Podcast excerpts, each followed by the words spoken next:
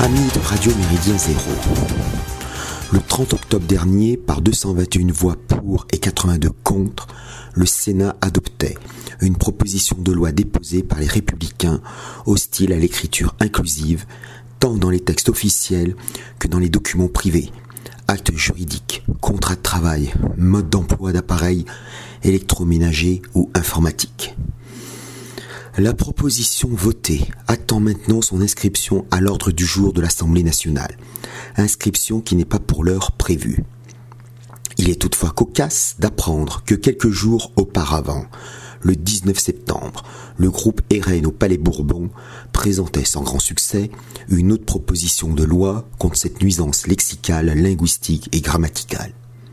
Ces deux initiatives entendaient d'abord conforter et consolider une circulaire prise en 2017 par Édouard Philippe, alors Premier ministre, contre l'emploi du point médian sans pour autant avoir de valeur contraignante.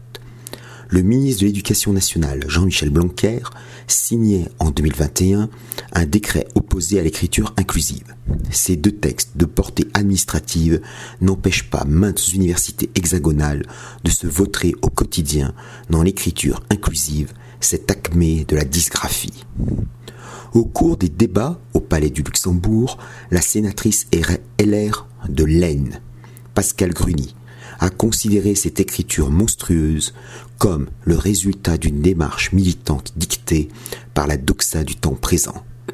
L'excellent sénateur reconquête des Bouches-du-Rhône, Stéphane Ravier, cette fausse écriture n'est rien d'autre qu'une écriture de l'exclusion qui met la langue française en péril. Les malvoyants, les dyslexiques et les étudiants étrangers seront les victimes de ce saccage.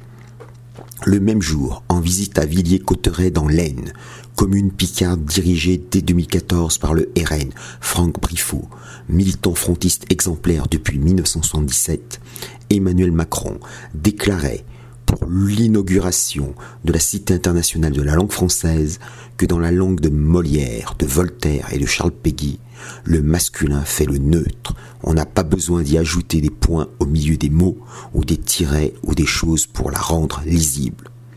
Est-il aussi direct à propos des nouvelles horreurs telles c'est le, yel ou toust?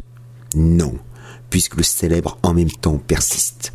Ainsi, en 2021, Elisabeth Moreno, ministre déléguée chargée de l'égalité entre les femmes et les hommes, de la diversité et de l'égalité des chances, disait-elle, on appréciera la délicatesse de la phrase, que l'on dise que, potentiellement, on peut dire yel parce que ça enrichit la langue et c'est un pronom neutre, pourquoi c'est si choquant?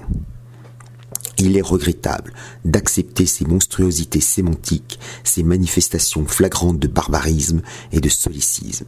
Le projet sénatorial du 30 octobre n'est que la neuvième proposition sur ce sujet depuis 2018 toujours en pointe dans la décadence, les élus socialistes s'indignent de ces initiatives législatives de rectification et ou de correction linguistique de bonne loi qui constitueraient à leurs yeux une attaque du camp conservateur contre la féminisation des noms et de l'égalité homme-femme ancienne élue de l'Oise, qui vient d'être hélas réélue, sénatrice dans le Val-de-Marne, la socialiste Laurence Rossignol va encore plus loin. Pour elle, le président de la République dit que le neutre est masculin. C'est vrai, mais le masculin, lui, est loin d'être neutre. Il est viril, fondé sur des perceptions de la différence des sexes. Égalitariste forcenée et négatrice de la différenciation sexuelle, cette impayable sénatrice songe à un monde uniforme, à une termitière, sinon à une fourmilière.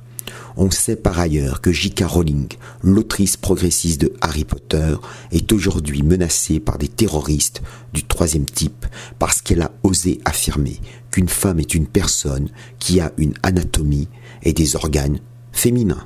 Non pour ces détracteurs hallucinés, une femme est certainement un homme porteur d'un utérus, ou l'homme est une femme pourvue d'un pénis. Jean Raspail a écrit en 1972 le prophétique Candessin. On oublie qu'il publia sept ans plus tard Le Visionnaire septentrion, un récit haletant d'un groupe fuyant vers le nord, le raz-de-marée grandissant d'uniformité mortifère incarnée par les Rudeaux. Dans un entretien sur Téléphatra, pardon, Télérama, mise en ligne le 31 octobre, Michel Launay, linguiste de profession, estime qu'une partie de la communication écrite n'a pas pour fonction d'être lue à l'oral, donc ce n'est pas choquant tant que c'est compris. L'intérêt de l'écriture inclusive est d'ailleurs relevé par le Haut Conseil à l'égalité. Les femmes ont par exemple tendance à moins postuler à une offre d'emploi écrite au masculin plutôt qu'en écriture inclusive. Big. Tous craignent une hypothétique milice terminologique réactionnaire, alors que si rien n'est fait, adviendra une police des dictionnaires inclusive et politiquement correcte. Il serait donc temps d'arrêter ce festival de sornettes et tordre le cou à la fallacieuse égalité entre l'homme et la femme qui n'existe pas. Entre ces deux sexes psychobiologiques se noue en revanche une indispensable complémentarité. Cela ne signifie pas qu'à travail égal, une femme soit moins bien rémunérée qu'un homme. Cette triste réalité demeure un tort social inexcusable. Par ailleurs, la féminisation des noms n'est pas un problème insoluble quitte à leur donner une nouvelle acception, chancelière ou ambassadrice. Par conséquent, puisons dans notre histoire du vocabulaire et restaurons mairesse, chevaleresse, doctoresse, défendresse, chasseresse, voire écrivaine. Mais tolérance zéro pour gesmer au lieu de j'espère ou matrimoine à la place de patrimoine. Et pourquoi pas parent un et parent de moine la complémentarité accentue les saines différences. Le devoir aux différences tangibles s'impose à nous tous au moment où s'achève enfin l'ère de l'universalisme, y compris national. Les tenants de l'universalisme sont dorénavant sur la défensive. Les universalistes républicains raisonnent encore avec un paradigme moderne désuet. Nous entrons dans un âge postmoderne tragique ou ultramoderne cauchemardesque. La vieille boussole moderne n'indique plus le nord habituel. Une autre doit montrer la nouvelle direction boréale. Face à l'hypertrophie du moi individualiste, surgit une approche qui peut se révéler révolutionnaire. Le sénateur du Rhône, Étienne Blanc, considère que l'écriture inclusive trouve ses racines dans une idéologie qui affirme la prééminence des identités. Certes, il ne précise pas que ces identités ne sont souvent que formelles, accessoires et contractuelles. Des identités construites qui s'enflamment sous l'influence pernicieuse du wokisme, cet ethno-différentialisme qui a très mal tourné. La sénatrice Pascale Gruny s'écrit dans l'hémicycle que c'est le communautarisme qui est dangereux.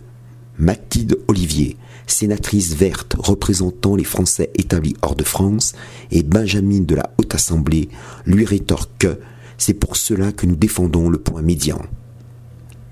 Le point médian n'est finalement qu'un prétexte éclairant de la guerre de civilisation en cours entre les néo-égalitaristes wokistes, les universalistes républicains mal en point et les différentialistes bien trop minoritaires.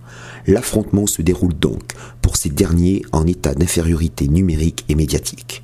Qu'importe, puisqu'ils savent déjà que le printemps républicain se termine dans une impasse conceptuelle.